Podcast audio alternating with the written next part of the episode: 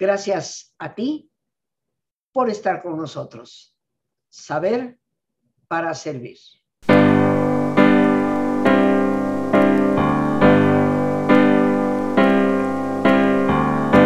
Cuando se oculte el sendero en la inmensa oscuridad se apague un lucero,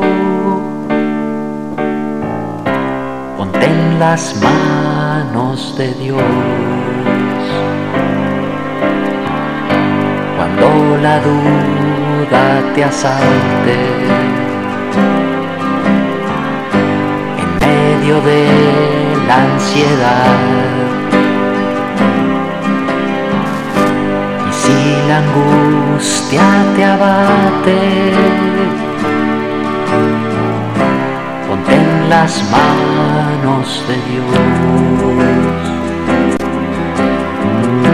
Y que esa dulce caricia te devuelva la confianza que su ternura sea tanta que renueve tu esperanza. Si tu mirada se apaga y si no ves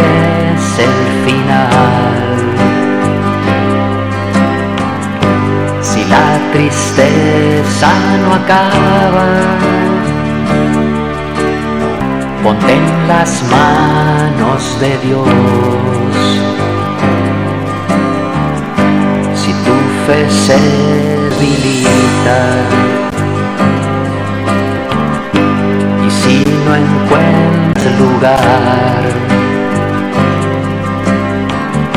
si el ánimo se marchita. Ponte en las manos de Dios. Y que esa dulce caricia te devuelva la confianza. Que su ternura sea tanta renueve tu esperanza. Hoy, queridos amigos, en que me tomo la libertad de autoinvitarme, quisiera conversar contigo con el tema la oración ante los grandes retos.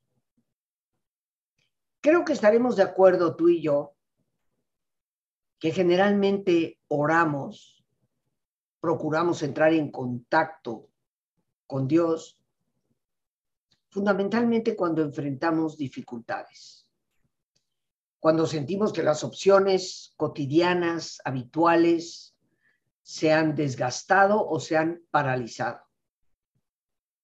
Nos sentimos incapaces de responder a ciertos retos y apelamos entonces a ese Dios que consideramos es el único que nos puede rescatar de la tormenta que estamos cruzando. También, indiscutiblemente, solemos pensar que orar es un acto de amor y firmemente creo que lo es. Pero la oración es ante todo un comunicarnos. Orar es el resultado de la comunicación y rara vez nos comunicamos con aquellas personas a quienes no conocemos. Podríamos decir que el paso más importante para establecer una relación con cualquier otra persona es conversar, porque en esa medida empezamos a conocerle y en la medida en que realmente conocemos a alguien, podemos amarle. La oración, decía Teresa de Jesús, es trato de amistad. es tratar de amistad estando muchas veces a solas con quien sabemos nos ama.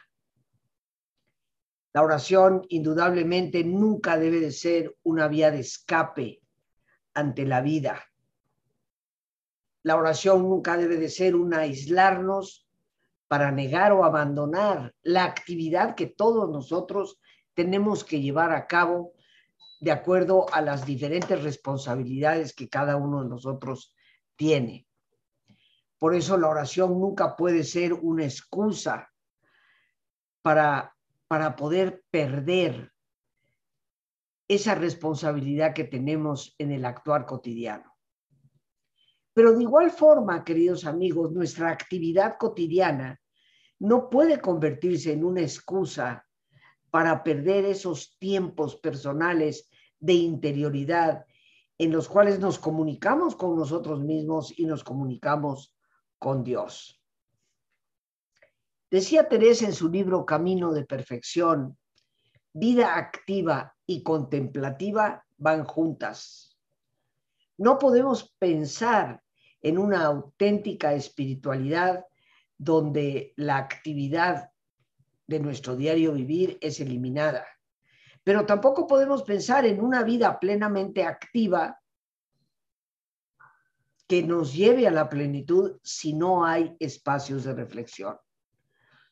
En el Nuevo Testamento tenemos un ejemplo maravilloso de esa combinación que debe prevalecer en esa anécdota de Marta y María. Cuando Jesús llega a la casa de sus amigos, Marta pendiente de los trastes de la cocina y María sentada a sus pies escuchándole. Dice Teresa que nunca dejan de obrar juntas Marta y María, porque en lo que es activo y que parece exterior, obra lo que es interior. La oración indudablemente es algo a lo que tú y yo recurrimos ante los grandes retos que la vida muchas veces nos presenta, esas tormentas por las cuales tenemos que cruzar. Y Teresa, maestra de vida, nos da un ejemplo de lo que eso puede significar.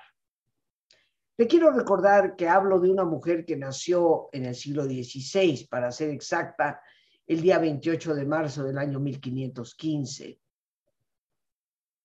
A los dos años de su nacimiento empezó a reinar ya estando en España el rey Carlos I, conocido como Carlos V, era rey de España y rey de Alemania. Creció en una época de renacimiento, pero de muchos retos que venían arrastrándose de la época medieval.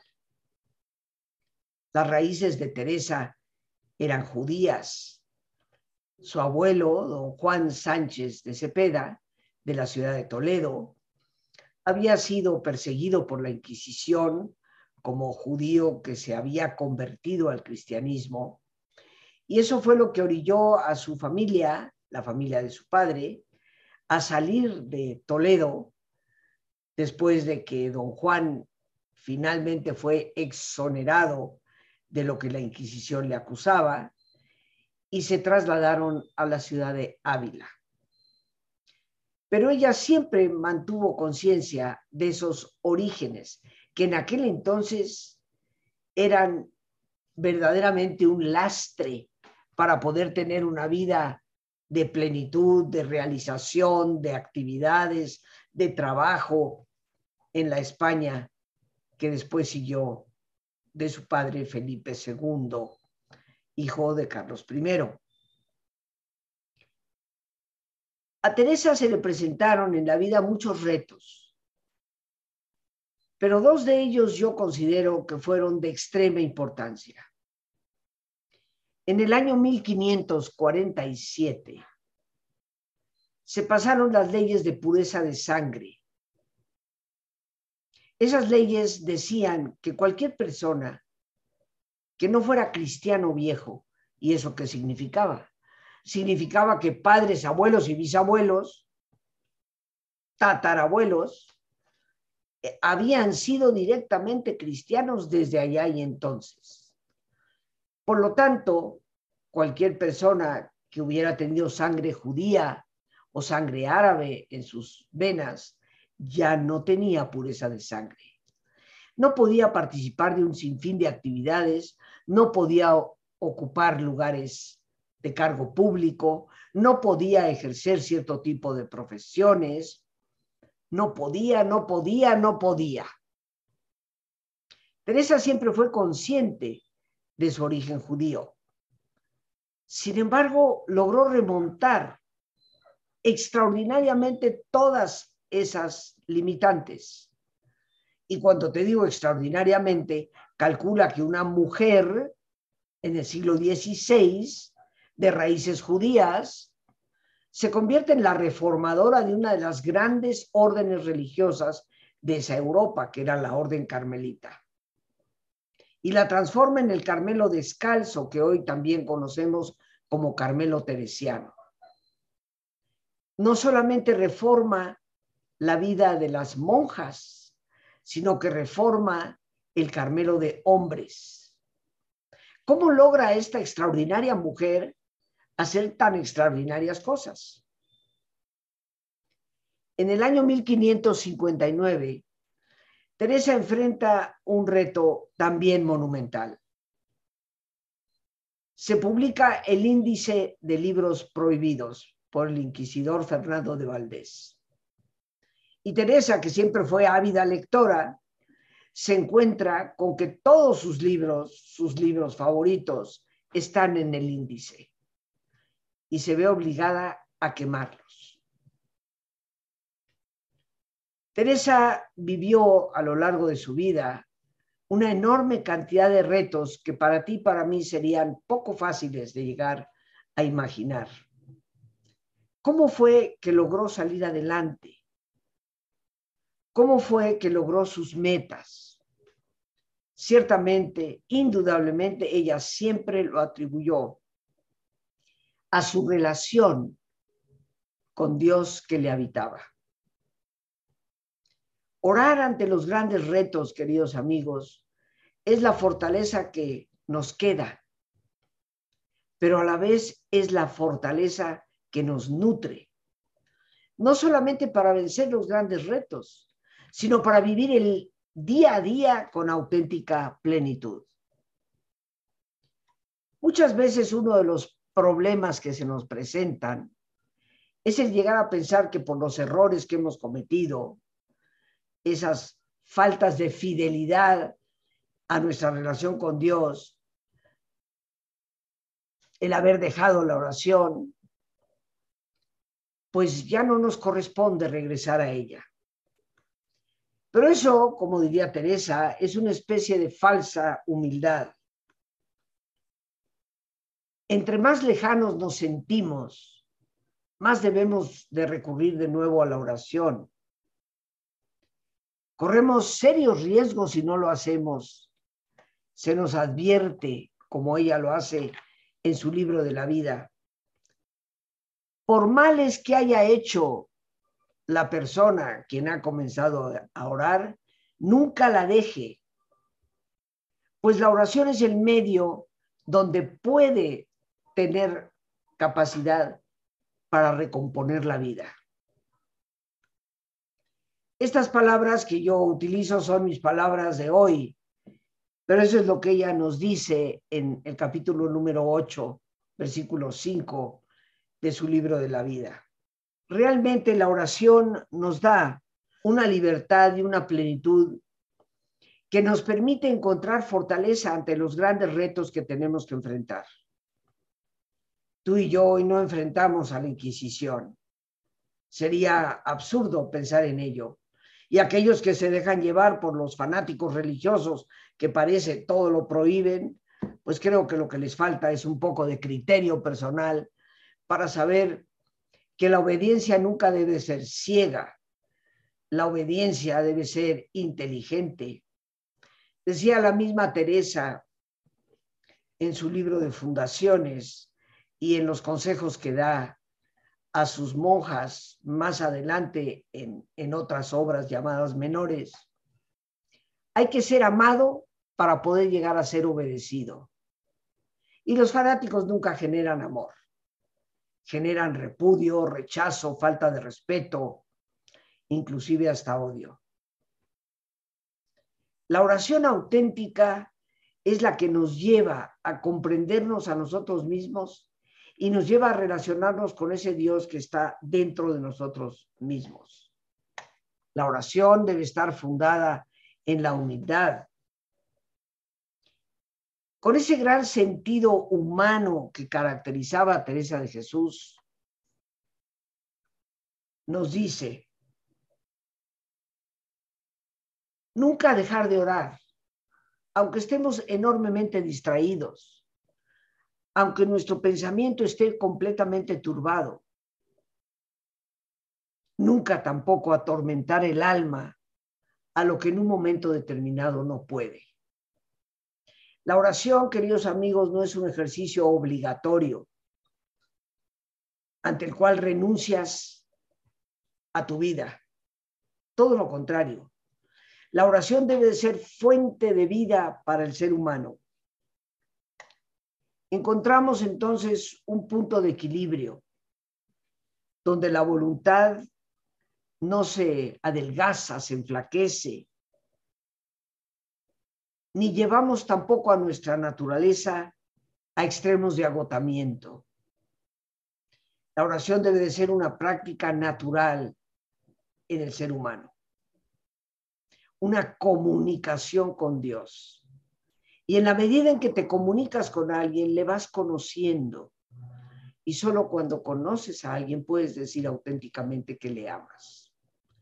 Seguramente que ni tú ni yo vamos a dejar de orar ante las grandes tormentas por las cuales tenemos que cruzar. Pero los retos nos fortalecen y la oración nos da precisamente esa fortaleza necesaria para poder manejar el timón de un barco azotado por las olas.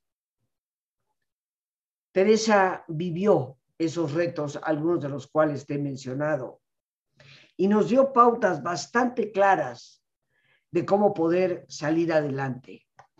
La verdadera oración nos debe llevar a esa soledad silenciosa con Dios mismo. Nos decía ella que acostumbrarnos a esa soledad es muy importante para la oración.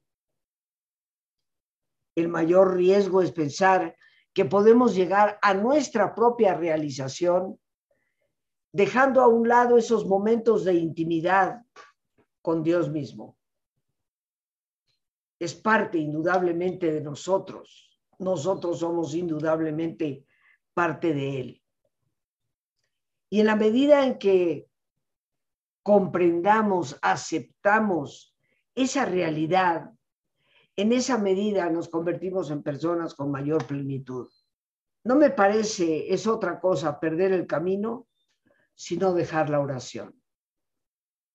En mi experiencia, de vida, en lo que yo misma he podido conocer, experimentar por carne propia y en personas a mi alrededor, casi siempre puedo coincidir con Teresa, porque he podido observar que aquellas personas que se han alejado por completo de sus valores espirituales.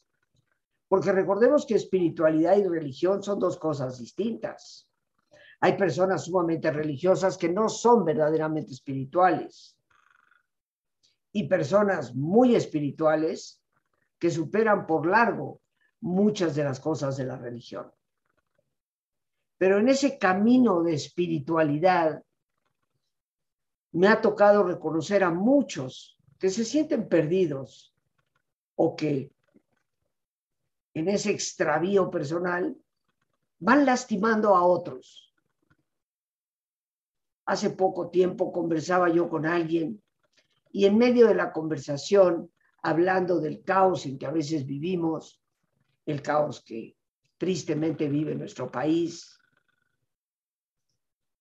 comenté si tan solo observáramos tres o cuatro de los mandamientos de la ley de Dios, nuestra sociedad sería diferente. Y esta persona que se declara a sí misma atea, dijo de inmediato, no, no, no, no, no, esos, los mandamientos salen sobrando. Simplemente se necesita gente que sea honesta. Pero yo me atrevo a preguntarnos a ti y a mí, ¿de dónde puede sacar una persona la fortaleza necesaria para ser honesta en un mundo corrupto? ¿De dónde puede ser una persona lo suficientemente fuerte para decir, no, no me presto a ese juego aunque pierda el puesto político? Porque esa es la verdadera fortaleza, queridos amigos, la capacidad de elegir lo que es correcto a pesar de lo que cueste en la vida práctica. Esos son los verdaderos héroes esos son los que rescatan a las sociedades enteras. ¿De dónde se saca esa fortaleza? Y estoy convencida que esa fortaleza no tiene su origen en una humanidad desvestida de valores, en una humanidad que se ha alejado por completo del sentido de una realidad que le supera. Para la persona atea, el ser humano es el principio y el fin. No existe más nada y eso creo, queridos amigos, que nos hace correr gravísimos riesgos en la vida. Porque el ser humano una y otra vez se confronta con sus propios límites y se da cuenta que no lo puede todo, pero que sin embargo la vida le exige continuar. Cuando el ser humano se siente el centro, núcleo del universo, sin que pueda existir algo más allá de sí mismo, con frecuencia cae en la depresión. Y esta persona de la que te hablo tiene una larga historia de periodos depresivos. Creo que debemos retomar el camino y aprender de los que nos han enseñado. Sabemos que existen diferentes tipos de oración. La oración vocal, que en ocasiones se desprecia, pero que siempre ha sido valorada por los grandes de la oración y que puede ser la puerta para la oración profunda. Pero también está la oración mental. En la época de Teresa las mujeres tenían prohibido practicar la oración mental. Para ellas era simplemente repetir y repetir. Se atrevió a retar a la autoridad. Y me sigo preguntando, ¿Cómo logró salir adelante? Creo que la única respuesta es su vida profunda de oración. Pero ¿qué te parece si nos vamos a una pausa para hacer nuestro ejercicio de relajamiento con una reflexión? Así que te pido que te pongas cómodo y si te es posible hacer el alto completo y total, qué mejor que cerrar tus ojos. Y en una posición cómoda con tus ojos cerrados, toma conciencia de tu respiración, del entrar y el salir del aire en tu cuerpo. Imagina cómo al inhalar, así como llevas oxígeno a tus células, inhalas también serenidad para tu mente. al exhalar, así como tu cuerpo se libera de toxinas, imagina cómo en ese aire que sale te liberas de todas las presiones y todas las tensiones. Respira profundamente.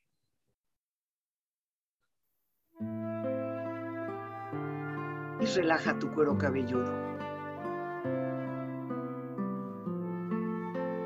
los músculos que cubren tu cabeza.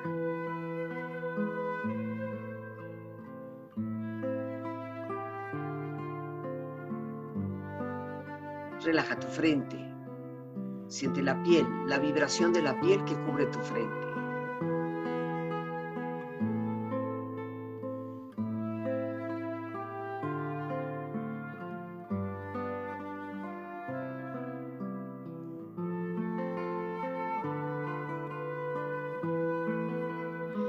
tus párpados, los tejidos que rodean tus ojos.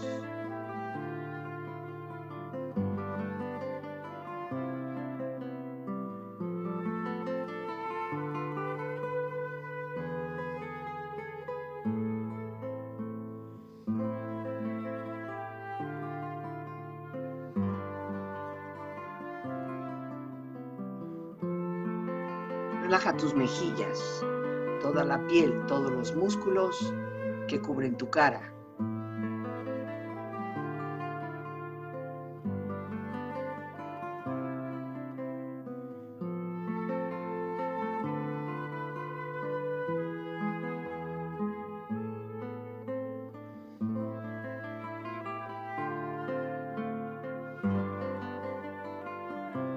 Relaja tu cuello y tu garganta.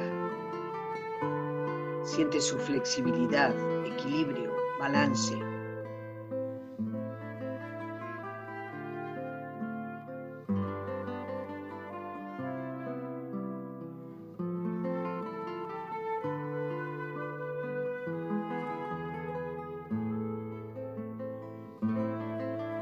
Relaja tus hombros, brazos y manos así como tu espalda siente una agradable sensación que relaja todos los músculos en estas partes de tu cuerpo.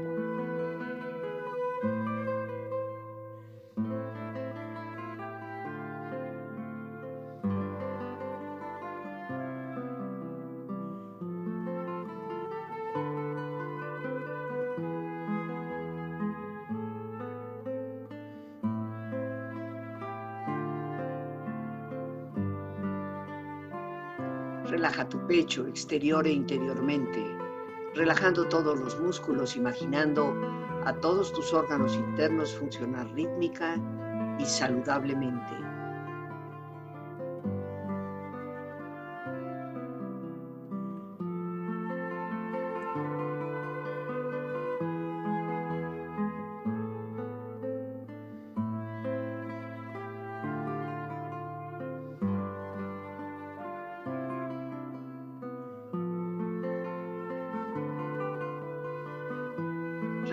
Abdomen, exterior e interiormente, relajando todos los músculos, imaginando a todos tus órganos internos funcionar rítmica y saludablemente.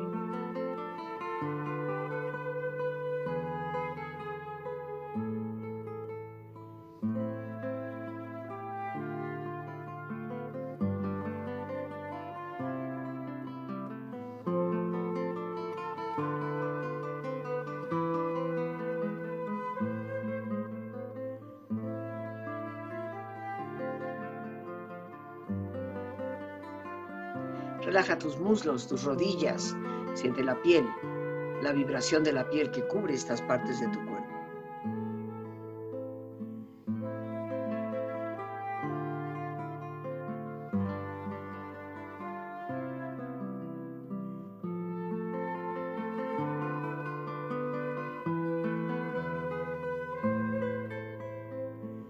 Relaja tus pantorrillas y tus pies.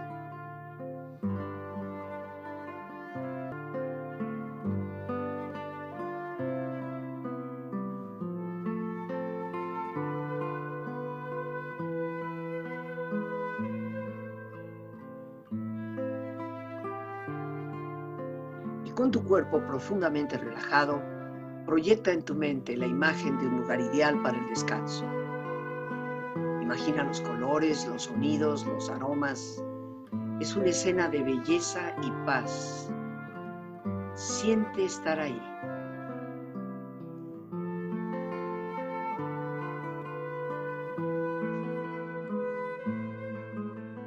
Con tu cuerpo relajado y tu mente serena, reflexiona. Orar es tratar de amistad, estando muchas veces a solas con quien sabemos nos ama. Y para esto es la oración. De esto sirve la vida espiritual, de que nazcan obras obras, obras. Respira profundamente. Relájate bien.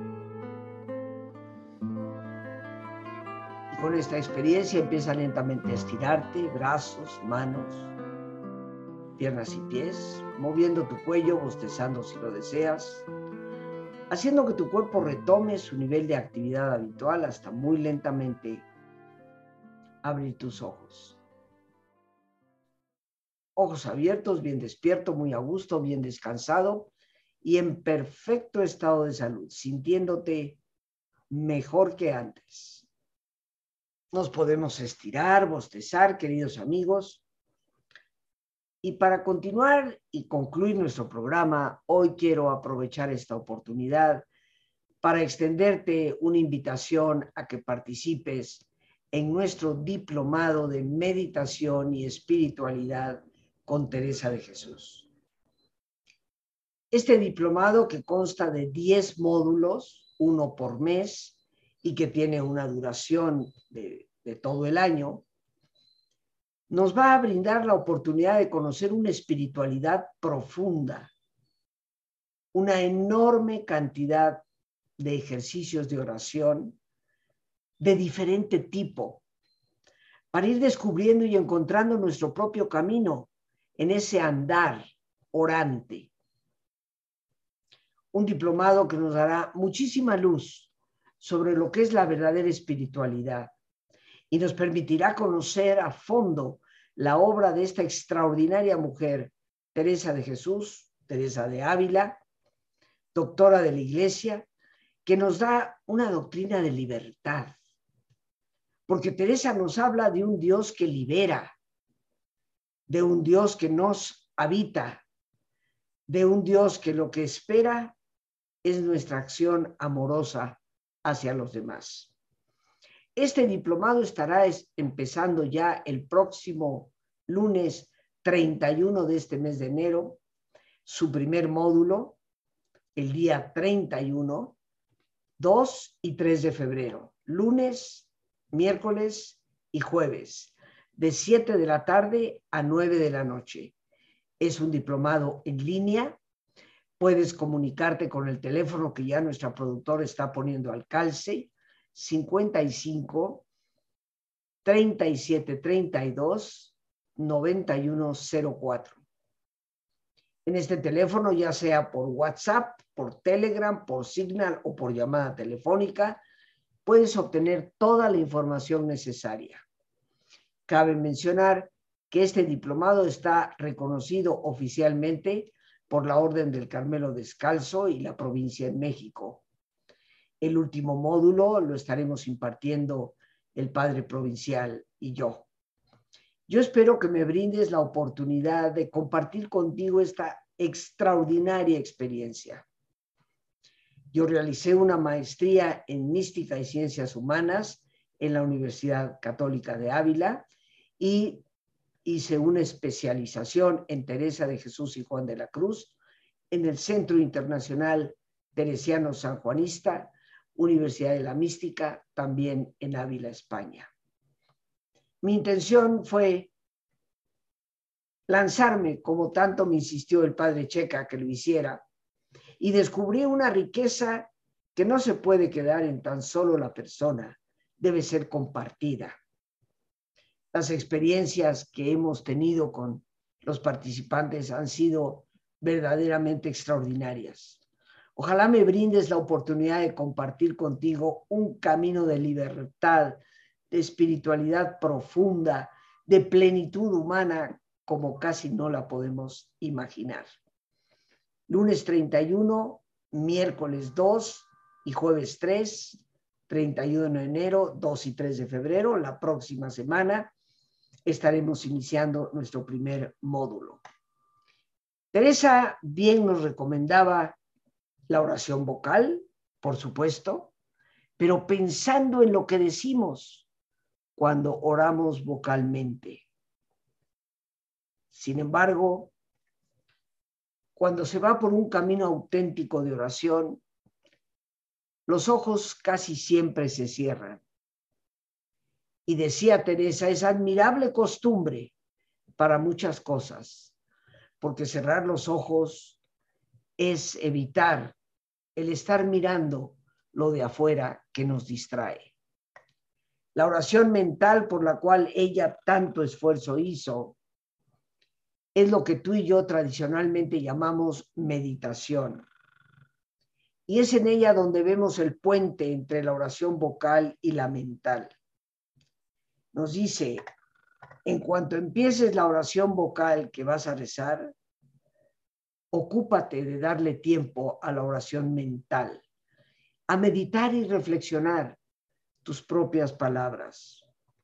Una ayuda importante para la meditación es nuestra capacidad de concentrarnos. Por eso es que en mi trabajo siempre voy a insistir en la relajación física y mental como un camino adecuado para poder fijar atención. Dice Teresa, y lo dice creo muy certeramente, no estés hablando con Dios y pensando en otras cosas, que eso hace que no entendamos qué es realmente la oración mental. Para cada uno de nosotros Dios tiene un camino diferente. Descubrirlo es lo importante. Y este diplomado te dará aproximadamente 33 diferentes maneras de hacer oración. Encontrarás seguramente alguna que te inspire para descubrir tu propio camino.